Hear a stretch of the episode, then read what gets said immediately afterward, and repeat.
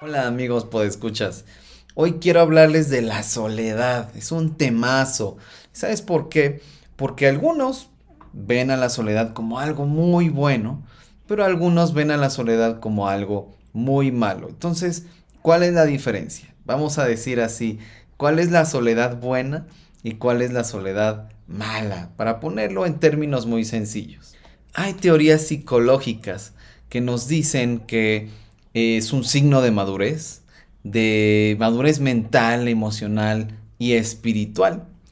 Y pues este, esta madurez se expresa en que vivimos de una manera autónoma, de una manera autosuficiente, independiente. Esta soledad es muy importante porque eh, quizá deberíamos usar otra palabra, yo estaría de acuerdo con eso, pero cuando se habla de este tipo de soledad, se refiere a que debemos aprender a vivir con nosotros mismos. Debemos aprender a, hablar con nosotros mismos, a escucharnos a nosotros mismos, a dialogar con nuestros pensamientos, con nuestras emociones, a ser maduros para tomar nuestras propias decisiones, tomar riesgos. Y básicamente de lo que se trata es que no desarrollemos una dependencia de alguien, que puede ser nuestros padres o nuestros hermanos, amigos o una figura paterna o materna que admiremos, que amemos, en fin. De lo que se trata es que pensemos por nosotros mismos para tomar nuestras decisiones por nosotros mismos. Pero la soledad que mata, que nos va haciendo daño, que nos va consumiendo, es aquella soledad en la que nos vamos aislando de las otras personas. Es aquel aislamiento voluntario o podría ser quizá de manera inconsciente, involuntario, pero nos vamos retrayendo de los demás y nos vamos encerrando en nosotros mismos. Y bueno, pues muchos se enredan en relaciones destructivas por temor a la soledad, para no estar solos, y otros la sufren por diversas circunstancias. La soledad es uno de los grandes males de nuestro tiempo y es increíble porque las grandes ciudades en las que vivimos hay demasiada gente que está en soledad. Hay una gran cantidad de estudios publicados en los últimos 30 años que advierten que el número de personas solitarias está en crecimiento constante debido a que más personas abandonan a sus familias. Hay más divorcios, gente que prefiere la tecnología o incluso a los animales por encima de las personas. Tiene más contactos en línea que amistades reales en carne y hueso y esto va profundizando el problema. Y por supuesto que la solución es Cristo y de eso quiero hablar. Los estudios que están hablando de la soledad nos están diciendo que hay más gente que vive aislada. ¿Qué significa que viva aislada de otros? Aunque conviven con otros en su trabajo, en su hogar, en la escuela. Lo que está pasando es que estas personas no están teniendo relaciones profundas con otras personas, no pertenecen realmente a ningún lugar y por lo menos así se sienten porque aunque tienen una familia, sienten que no pertenecen ahí, sienten eh, una falta de identificación con eh, la gente de los grupos eh, sociales en los que se mueve, mm, siente que no forma parte de ningún lugar, que en ningún lugar está su hogar, que en ningún lugar están sus amigos. Se siente desubicado la persona que vive en soledad. Y hay gente que vive en soledad que probablemente está encerrada en sus casas, que no sale para nada. Bueno, quizá algunos de ellos están en soledad, quizá tienen amigos, quizá tienen familia cercana, no les gusta salir, pero eh, no están en soledad, pero seguramente hay gente que está encerrada en sus casas y que vive en soledad. Bueno, también hay gente que pues aunque sale, aunque trabaja, aunque tiene compañeros de trabajo y compañeros de escuela y digamos que aunque tiene una buena relación con otros, estas personas se sienten desconectadas de la gente y pues a pesar de que tienen familia y personas que se preocupan por ellos y quizá algún vecino, algún colega, alguien pues que mm, con quien se lleva bien y quizá incluso frecuenta de alguna manera a estas personas, pero aún así, aunque está rodeada de personas, se siente en soledad. Y esto es preocupante, por lo menos para mí. Y porque es un hecho que la soledad provoca estrés, la soledad provoca demencia, la soledad provoca enfermedad en el cuerpo. Si tú quieres eh, somatizando el estrés o el sentido de abandono o la tristeza que puede significar la soledad y se somatiza en diversas, diversas enfermedades, aumenta las posibilidades de sufrir un ataque cardíaco o de incluso de cometer suicidio. Eso es un hecho. Y no solo eso, sino que alguien que experimenta soledad se deja de bañar, deja de cuidarse, deja de comer, deja de dormir, porque adquiere hábitos al dejar a un lado lo social, lo afectivo, adquiere hábitos destructivos como estos. Y yo eh, viví en soledad alguna etapa de mi vida, es verdad, eh, y fue justo después de darme cuenta de que yo estaba haciendo de mis amigos mi refugio y tenía muy buenos amigos, amigos, algunos de ellos que conservo hasta hoy, estoy hablando de hace más de 20 años. Y esos amigos em, nos teníamos una buena relación, me gustaba mucho estar con ellos, pero yo estaba generando una relación dependiente de ellos. Yo estaba convencido de que si no estaba con ellos, pues me iba a aburrir, que no tenía sentido cualquier cosa que hiciera si no estaba con ellos, no tenía sentido. Entonces, esa soledad eh, realmente la experimenté hasta que me di cuenta de lo que estaba haciendo. Me di cuenta de que tenía una necesidad no sana de estar con ellos, para darle sentido a mi vida, para darle propósito, para eh, sentir algo.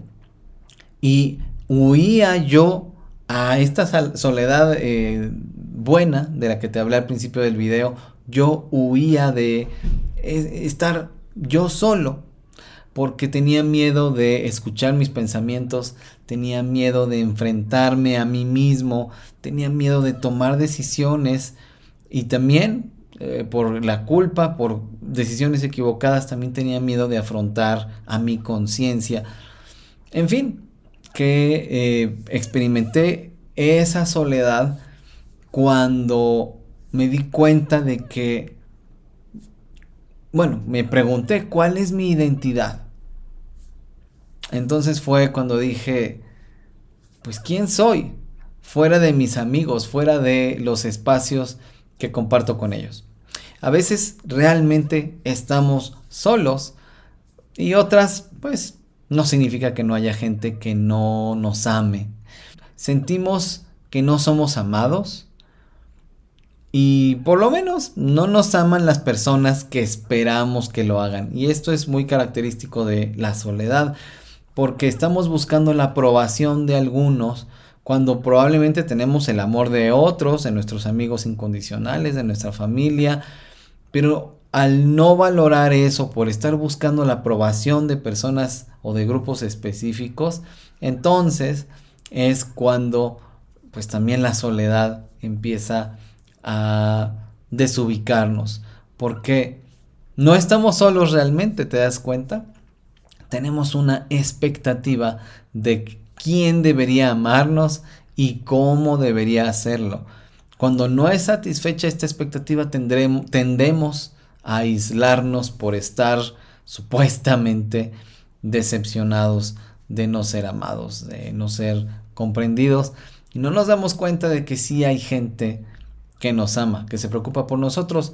Y debo decir lo siguiente, la soledad. Este tipo de soledad en la que te descuidas a ti mismo, no estás cuidando tus pensamientos, no estás creciendo, madurando como persona, no estás descubriendo qué te gusta, qué no te gusta, eh, qué tipo, con qué tipo de personas te quieres rodear, no estás pensando en las cosas importantes de la vida acerca de ti, sino que solo estás pasando el tiempo con las personas con las que quieres estar.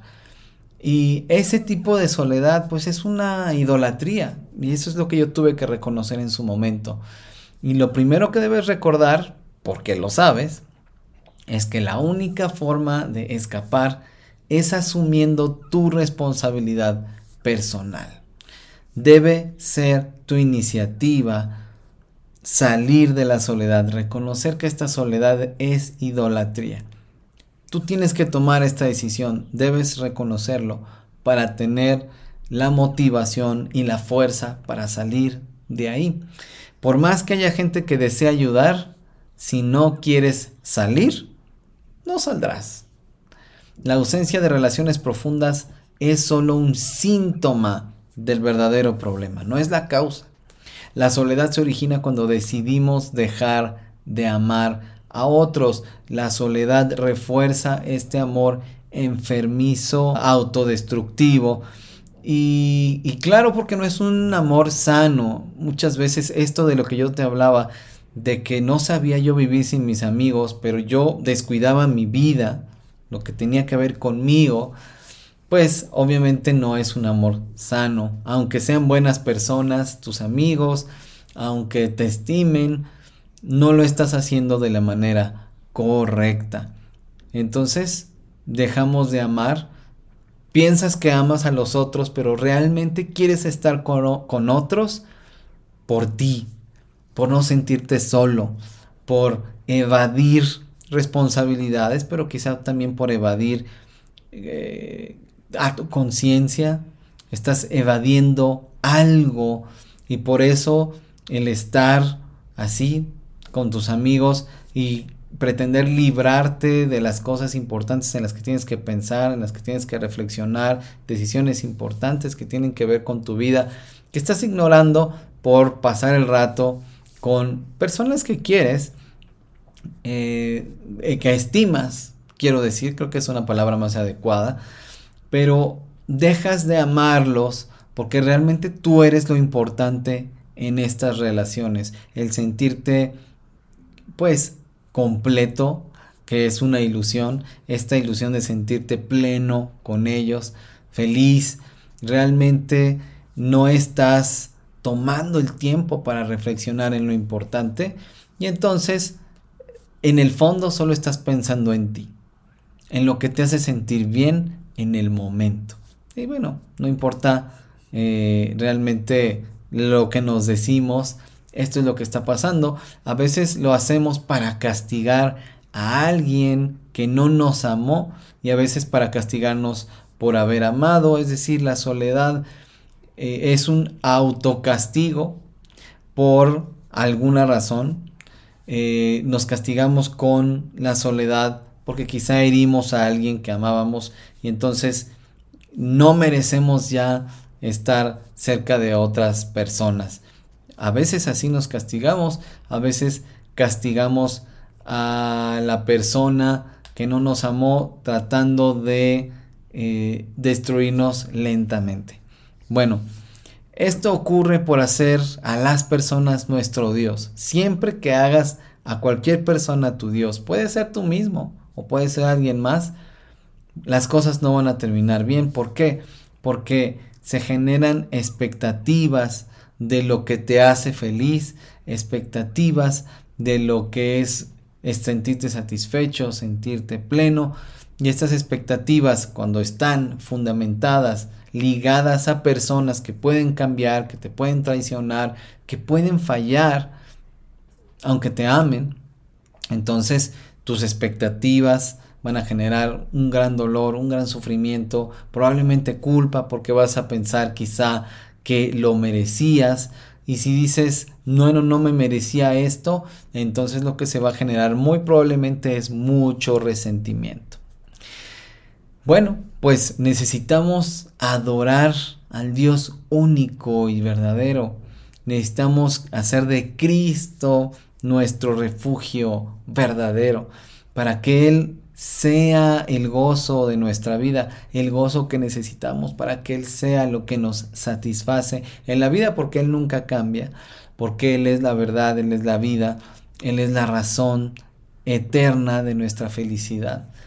Entonces, haciendo de Cristo eh, nuestro refugio, nuestro todo, lo que va a pasar es que ya no nos vamos a sentir solos nunca más. Necesitamos adorar al único Dios para que al poner nuestra satisfacción en Él, pues todas nuestras expectativas sean cumplidas. Eres responsable de encontrar tu gozo en Dios, en Él, en Cristo. Eres responsable, tienes que tomar decisiones, tienes que caminar hacia allá. Pero también Él hace lo imposible para ti para que esto ocurra. Es una parte nuestra responsabilidad y una gran parte el poder de Dios que hace esto posible. Los pasatiempos y actividades contra la soledad son una aspirina para un dolor de muelas. El distraernos con cosas, y esto lo veo todo el tiempo, sobre todo con relaciones amorosas que terminan, lo que hacen las personas al ya no compartir este tiempo con la persona que amaban o que aman, entonces buscan eh, maneras de invertir ese tiempo para no pensar en esta persona y ahora sí quieren hacer ejercicio y quieren aprender algo nuevo, obtener una nueva capacidad, un curso, quizá una maestría o eh, eh, seguir con los estudios académicos, quizá salir y conocer gente nueva o hundirse en esta soledad destructiva de la que les hablaba. Pero son todas esas cosas una aspirina para el dolor de muelas que tenemos y que no nos deja vivir. Aunque es bueno tener pasatiempos y actividades eh, que nos hacen felices, el refugiarnos en ello no, no va a acabar bien, porque nos vamos a, seguir sintiendo vacíos. El arrepentirnos del pecado de la idolatría y reconciliarnos con Dios, pues al hacer eso aprendemos a amarle, hallamos nuestro gozo en Él y entonces, ahora sí, podemos amar al prójimo sin cederle el lugar que es de Dios. Espera el siguiente episodio para que conozcas siete consejos para salir de la soledad. Gracias por acompañarme hasta aquí. Que Dios sea contigo y hasta pronto.